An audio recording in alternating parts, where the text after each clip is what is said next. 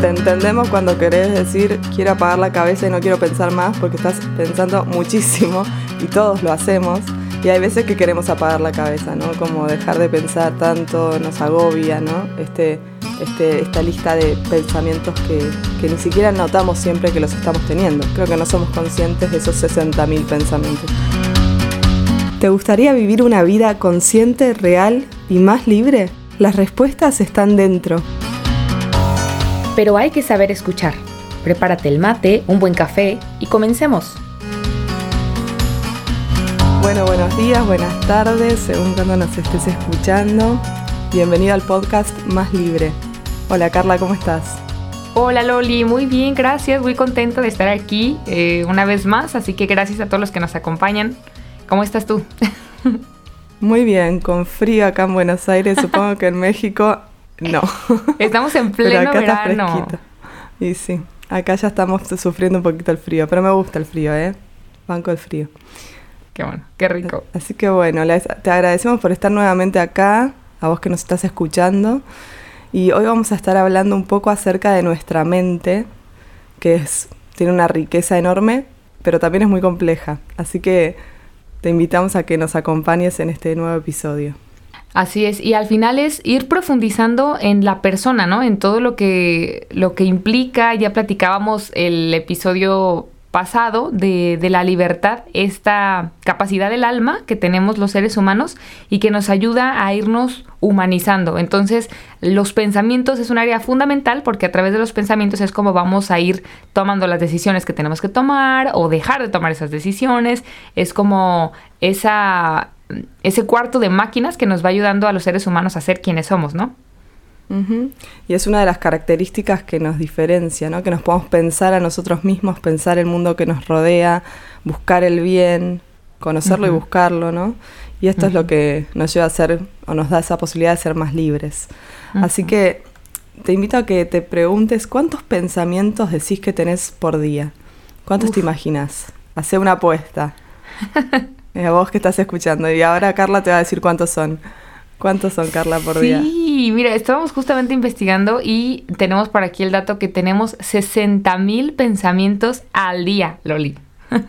Así que te entendemos cuando querés decir quiero apagar la cabeza y no quiero pensar más porque estás pensando muchísimo y todos lo hacemos.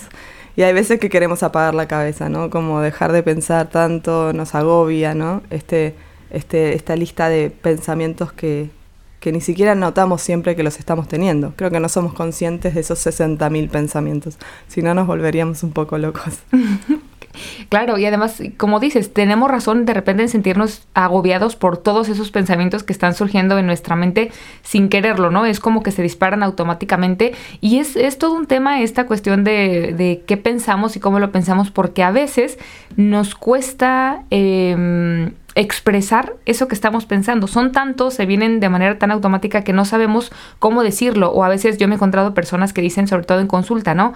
Eh, yo sé qué es lo que estoy pensando, pero a la hora de expresarlo es que me cuesta un poquito. Como que no sé ponerlo en palabras todo lo que se me viene y estamos tan bombardeados con tantas imágenes, con tantas cosas que los pensamientos fluyen y a veces no alcanzamos a procesarlos para explicarlos mejor. Totalmente, es un trabajo, digamos, poder identificar lo que uno piensa, porque como te decía, muchas veces no somos conscientes. Así que hoy estamos desafiándote a que hagas este viajecito con nosotras a profundizar en los que pensamos cada uno, ¿no? Bueno, y, y, justamente los pensamientos influyen demasiado en lo que nosotros somos o cómo nosotros expresamos las cosas, porque aquí va una idea muy importante, Loli, que es nuestra mente no distingue realidad de fantasía. Entonces, si yo estoy pensando toda esa serie y esa cantidad de pensamientos, mi cuerpo lo va a sentir. O sea, es como un efecto por ahí dominó, todo está relacionado. Entonces, como mi cuerpo no distingue o mi mente no distingue realidad de fantasía, si yo estoy pensando todo, mi cuerpo lo vive como tal. Entonces creo que Como vale real. la pena profundizar. Exacto. Totalmente. Por ejemplo, si, si yo estoy preocupada pensando, ay, ¿y si ahora me chocan? O si ahora me enfermo y me empieza a doler la garganta, eh, es probable que eso influya en mis sensaciones corporales, ¿no? Claro. Eh, voy a estar más tenso, voy a estar más nervioso. eh, Los bueno, hombros las contracturados. emociones. Así que bueno, vamos a tratar de entender un poquito más esto que pasa en nuestro cerebro. Y vamos a usar para esto una imagen, Carla, a ver si nos ayuda. que es la imagen de un árbol. Imagínate un árbol bien frondoso, en, en, donde vamos a empezar pensando en la copa, ¿sí? en la copa donde están los frutos, que lo vamos a llamar los pensamientos automáticos, automáticos, así, que aparecen de repente y desaparecen, así, que pasan, ¿no? Como autos en una, en una ruta, bueno, así. En la copa vamos a hablar de pensamientos automáticos, que son estos que llegan sin nuestro consentimiento y que en un segundo momento, si uno es consciente de que los tiene, puede elegir si retenerlos o dejarlos pasar. Pero muchas veces, y en la mayoría de los casos, no registramos que los estamos pensando. Son muy, muy, muy ágiles y a veces incluso vienen como imágenes, no son ni siquiera como frases, a veces son imágenes que se, nos aparecen, ¿no? Como esto, uy, me van a chocar, ¿no? Tengo la imagen de que me están chocando. Y a veces de verdad no lo, no lo distinguimos. Así que esa es la copa del árbol. Después tenemos el tronco, ¿no, Carla? Sí, sí, sí, sí. El tronco simbolizaría las creencias. Está compuesto por, aquí sí, frases, así como los pensamientos automáticos que nos decía Loli, son esos frutos. El tronco simboliza las creencias, está compuesto por esas frases, por esos juicios que tienen que ver con nuestra visión del mundo, de los demás, de Dios, qué es lo que nosotros creemos de nosotros mismos, de los valores, y a veces son conocidos o los podemos registrar eh, con mayor facilidad porque rige nuestra forma de ver y vivir la vida. O sea, alguien que conoce a Loli sabe que es una mujer católica, sabe que, practica su espiritualidad, sabe... O sea, son ese tronco que al final todos tenemos, seamos conscientes o no, pero que van dirigiendo o van guiando nuestra vida. Y nos vamos yendo a partes como más estables del árbol, ¿no? El tronco ya, las hojas, no sé, la copa se cae en las hojas, viste, en otoño, vuelven a salir, hay como más movimiento son más modificables. En cambio, el tronco ya es más estable. Y si hablamos de las raíces, ni hablar, ¿no? Las raíces vendrían a ser como las convicciones, así las llamamos nosotras para que quede más o menos claro, que son aún más profundas y surgen de nuestra historia familiar, de, nuestra infancia, mejor dicho, ¿no? De nuestros primeros cuidadores, lo que nos decían los demás, eh, de nosotros mismos más o menos lo, poníamos como antes de los 10 años, pero, pero de la tierna infancia, ¿no? Esas cosas que aprendimos y por ahí ni siquiera somos conscientes de en qué momento las aprendimos, pero influyen mucho en lo que somos, en cómo percibimos el mundo, cómo nos percibimos a nosotros mismos, a los demás. Em, y bueno, son raíces que justamente están debajo de la tierra, no se ven. Implica mucho más trabajo llegar a identificarlas, ¿no? Pero son a la vez las que más sostienen el árbol, ¿no? Son las que los que le permiten que se mantenga de pie.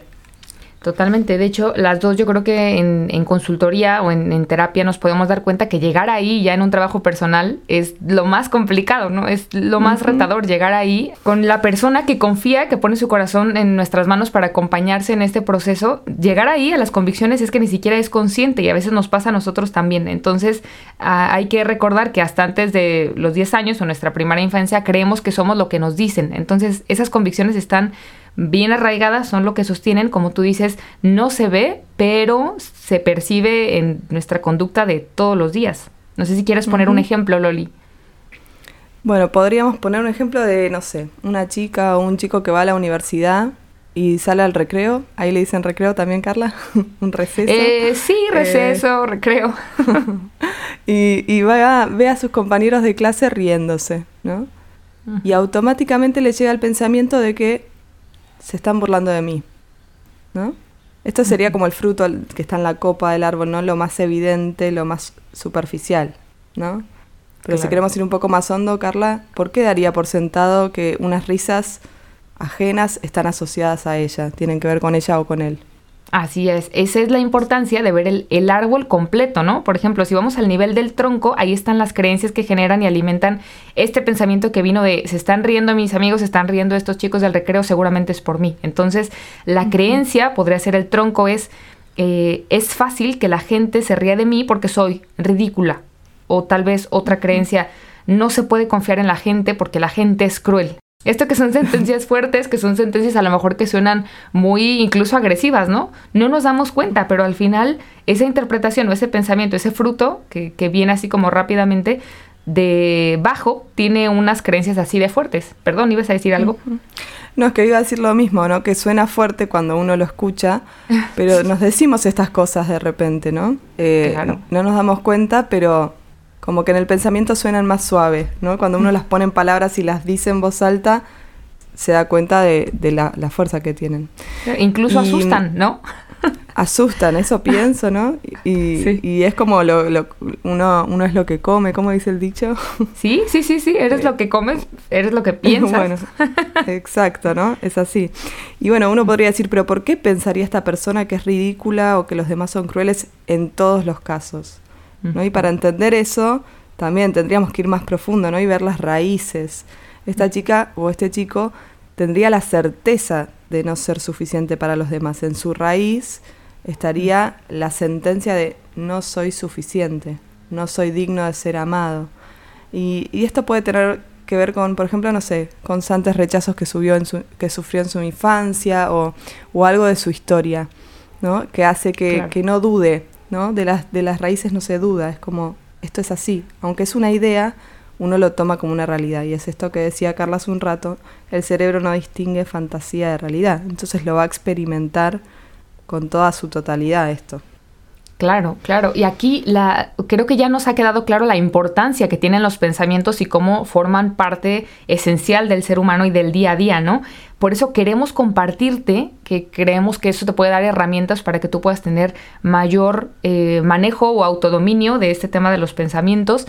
Y es, los pensamientos son tan relevantes que abordaremos justamente algunas ideas venenosas por ahí. Yo creo que esos bichitos que se van subiendo al árbol y que pueden irlo carcomiendo poco a poco, son ideas venenosas que afectan estos niveles de pensamiento que nos pasan a todos los seres humanos. Todos, ya desde la psicología, desde un enfoque muy puntual, que es el cognitivo, eh, nos ayuda a entender que las personas pasamos o, tendemos a, a caer en alguno de estos vicios o de estas ideas venenosas y que podemos identificarlas para que no nos hagan tanto ruido. Entonces queremos platicarte de dos específicamente en este episodio y creo que, nos puede ayudar mucho, ¿no, Loli?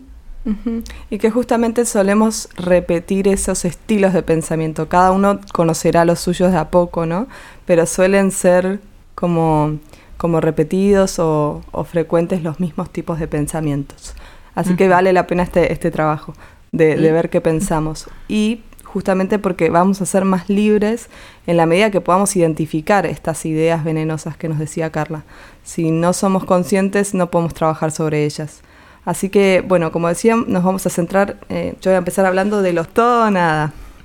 ¿Te pasa de encontrarte frente a situaciones en las que parece que todo es blanco o negro? Como que no hay punto medio, el gris no existe. O soy un desastre o soy la mejor. O los demás me odian o me aman. O me dedico al trabajo o me dedico a la vida personal.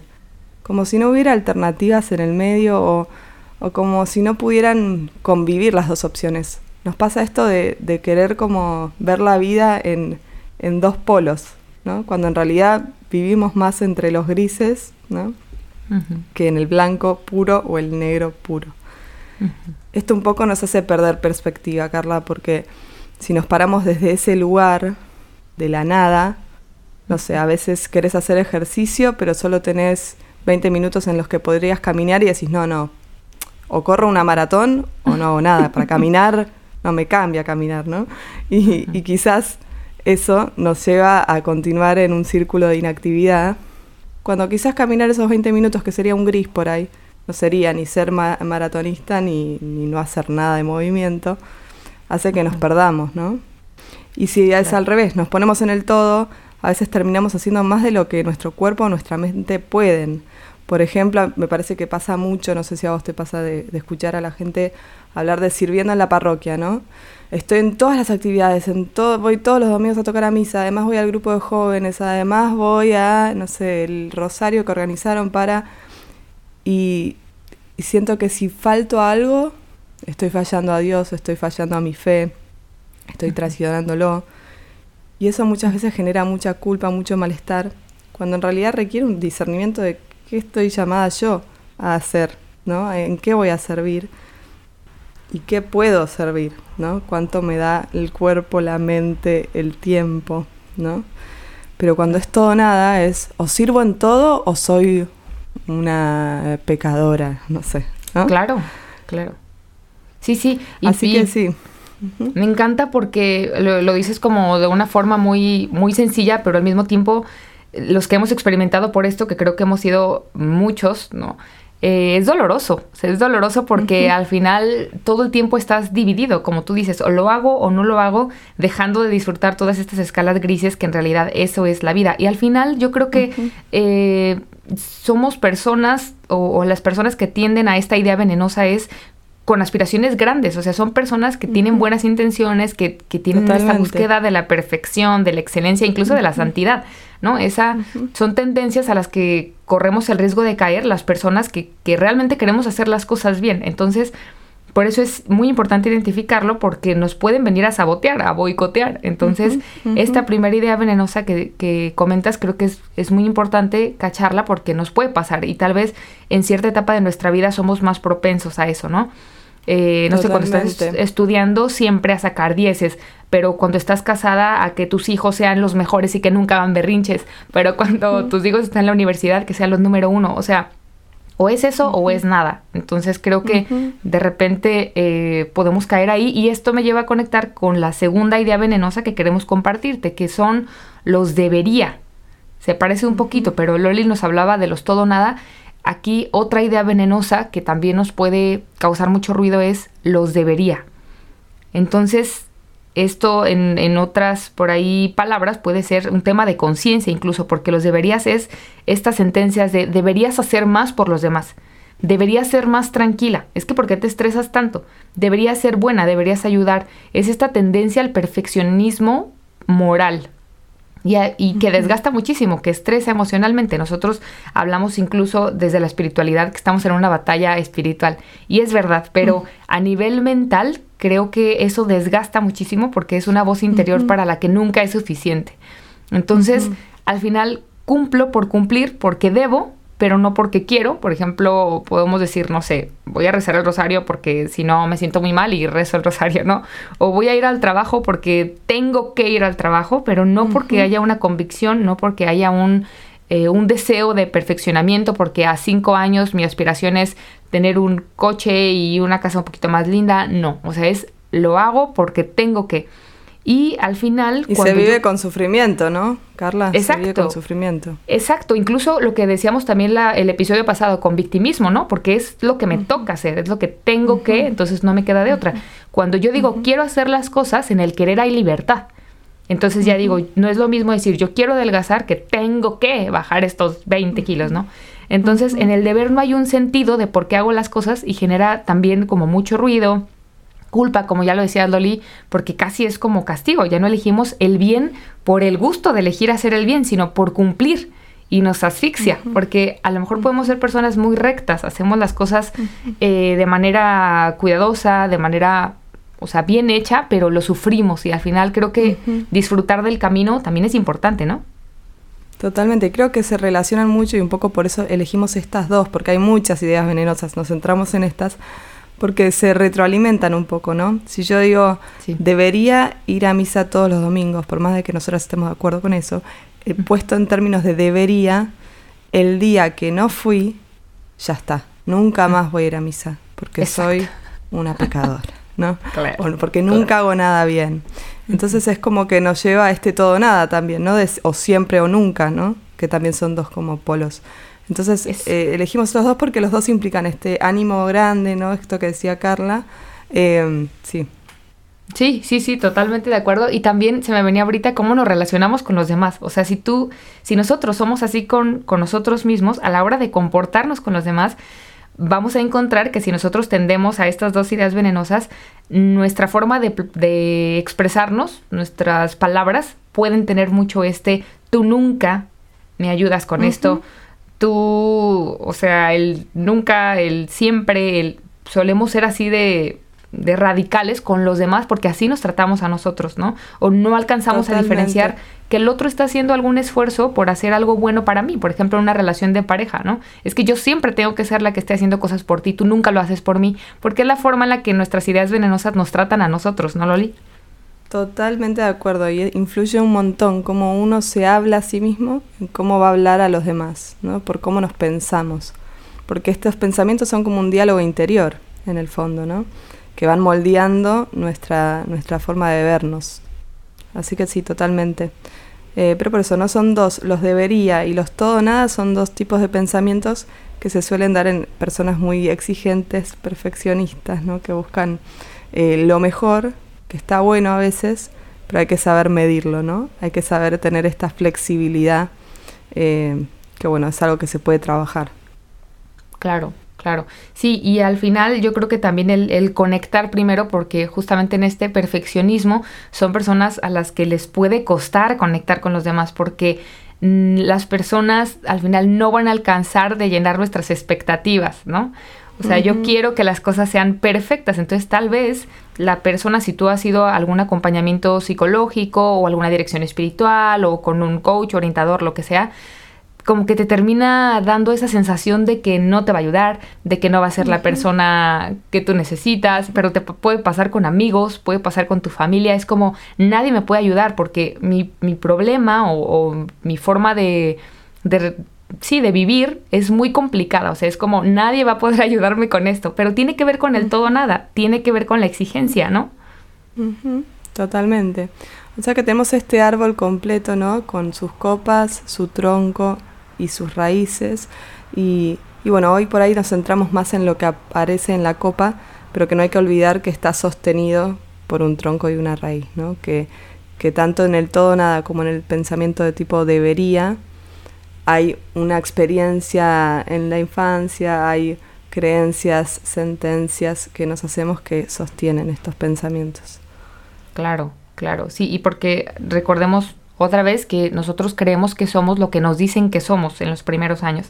Entonces, eh, claro, no es un trabajo sencillo, pero creo que eso, identificar esas ideas venenosas nos pueden ayudar como tú decías, a, liberarnos poco a poco. Y es, es, un proceso, es un camino en el que vamos construyendo y ya cuando vamos arrancando un fruto de uno por uno puede ser un poquito más ligero que de repente llegar y que nos sacudan el árbol, ¿no? Porque de repente eso puede pasar también. Personas que con buena intención quieren llegar a decirnos, mira, es que tal vez eres muy fatalista o eres muy catastrófica y llegan y te quieren sacudir el tronco. Dices, bueno, espérame un poco, ¿no? Como que cada uno tiene su, su tiempo y ya llegará el momento incluso en el que el aire incluso pueda ir tumbando uno que otro fruto, ¿no? Sí, y muchas veces eh, cuando se pregunta por estos pensamientos, la gente dice, ay, no sé qué pienso, ¿no? Claro. No sé qué me digo. Por eso también hay que darse tiempo y implica un trabajo, ¿no? El poder identificar estos pensamientos. Bueno, y ya para ir cerrando el episodio de hoy, queríamos compartirles como siempre un, un pasaje del Evangelio que puede ilustrar un poco lo que estuvimos conversando. Así que no sé, Carla, si quieres contarnos del Evangelio de hoy. Claro, sí, mire, el Evangelio que queremos compartirles es la parábola del sembrador, está en San Mateo 13, seguramente lo han escuchado, y es esta historia que nos va contando el Señor de cómo la semilla, que es la palabra de Dios, quiere germinar en nuestro corazón, pero de repente entre la piedra por ahí que es pedregosa, este, o la tierra que tiene muchas espinas, que son las preocupaciones de la vida, eh, como todos estos impedimentos para que la tierra pueda procesar bien o pueda eh, echar raíz esa semilla, no, no, no se puede, pero porque la tierra no está preparada, porque la tierra no está limpia, porque todavía hay demasiadas eh, piedra, porque no está demasiado removida. Entonces, esa, esa semilla que al final cayó en esa piedra, pues se ahogó, ya sea por los cardos, por los espinos, por las preocupaciones, que es como lo dice la parábola, y eso es lo que al final nos puede pasar a nosotros, ¿no? La semilla y la, la semilla de la vida, la semilla de, de la vida en abundancia, de la plenitud, de la tranquilidad, de la paz, existe. Pero si nuestros pensamientos, llevándolo un poquito como a este terreno que estamos hablando, si nuestros pensamientos nos han estorbado, nuestras preocupaciones de todos los días, estos frutos que llegan como pensamientos automáticos, son más catastróficos, son todo nada, son estas expectativas de perfeccionismo, del, del eterno insatisfecho, ahogan esa semilla que, al final te puede hacer pleno, que te puede hacer feliz, que es la semilla de la verdad, ¿no? La semilla que nos trae Dios. Entonces, esa es la, la parábola que queremos compartir contigo. La semilla existe, la semilla está, tal vez a través de este podcast, tal vez a través de una persona, de un sacerdote, de una misa. Todo el tiempo está llegando la semilla para que germine. Pero si tú no permites que tu tierra esté removida, que la tierra pueda aceptar ese, esa semilla, pues es que no va a producir fruto porque no lo estamos dejando, ¿no? Nuestros pensamientos ya está nuestra copa rebosante de frutos que no nos gustan, entonces al final no puede germinar esa semilla hasta la raíz, ¿no, Loli? Sí, totalmente. Y creo que como veníamos hablando, ¿no? Estas personas que te puede pasar a vos, ¿no? Que tenés grandes ideales, que buscas la, la magnanimidad, lo grande, lo, lo exitoso, ¿no? Bueno, no es que queremos decirte ahora renuncia a todo eso y viví una vida medio pelo, tibia. No, no, no es eso. Pero sí poder vivir con más flexibilidad, ¿no? Saber que no somos perfectos, que que podemos equivocarnos y que de hecho lo vamos a hacer y que esto es un camino, como decía Carla hace un rato, ¿no? Y hay una frase de la Madre Teresa de Calcuta que me gusta mucho que dice, Dios no me llama a tener éxito, sino a ser fiel, ¿no? Y a veces nos centramos tanto en el éxito, en los resultados, que entramos en el todo nada, en el debería, en el y no nos damos la oportunidad de ser fieles. Y por eso para hoy, como tarea, y ya cerrando, Vamos a, invitarlos a que sigan aprovechando su libreta. Esperamos que, les haya servido la tarea anterior y que esta vez puedan escribir frente a, qué situaciones les aparecen o reconocen ideas venenosas.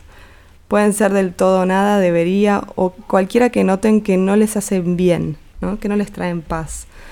Eh, está bueno el ejercicio por ahí de, de, todos los días anotar alguna, si pueden reconocer. Y, en ese caso, cuando ya tengan una lista de dos o tres, que en general tienen que ver, y como les decía, se suelen repetir, encontrar alguna frase del Evangelio, algún salmo, que le dé respuesta a esa, a esa idea venenosa, ¿no? Que puede ser, no sé, nunca hago nada bien, ¿no? Mm. Em, entonces, podemos decir, no sé, ¿Qué, se te ocurre, Carla? Nadie me quiere, ¿no? O sea, nadie me quiere, nunca me sale nada bien, este... No, sé, no, debería ser, sentido. Debería ser más buena. Exacto, exacto. Debería ser más paciente, no tiene sentido que me esfuerce, o sea, ¿para qué? Entonces, eh, estas ideas vienen, vienen todo el tiempo, pero como tú dices, identificarlas creo que nos pueden ayudar. Entonces, como, como tú dices, en la tarea que escriban frente a ciertas situaciones qué ideas venenosas se les vienen, ¿no? Y en qué situaciones, creo que eso es importante. Tal cual, que las dispara. Y ahí puede hacer la respuesta con el Evangelio, ¿no? O con alguna jaculatoria que a ustedes les guste.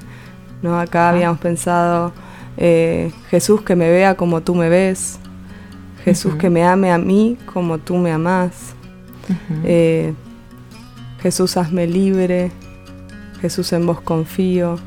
Y si no masitas, el Señor es mi pastor, nada me puede faltar. Yo estaré con ustedes hasta el fin del mundo. Bueno, hay muchas. Será un trabajo espiritual de cada uno encontrar cuál. Y, y bueno, esa es la tarea para esta semana.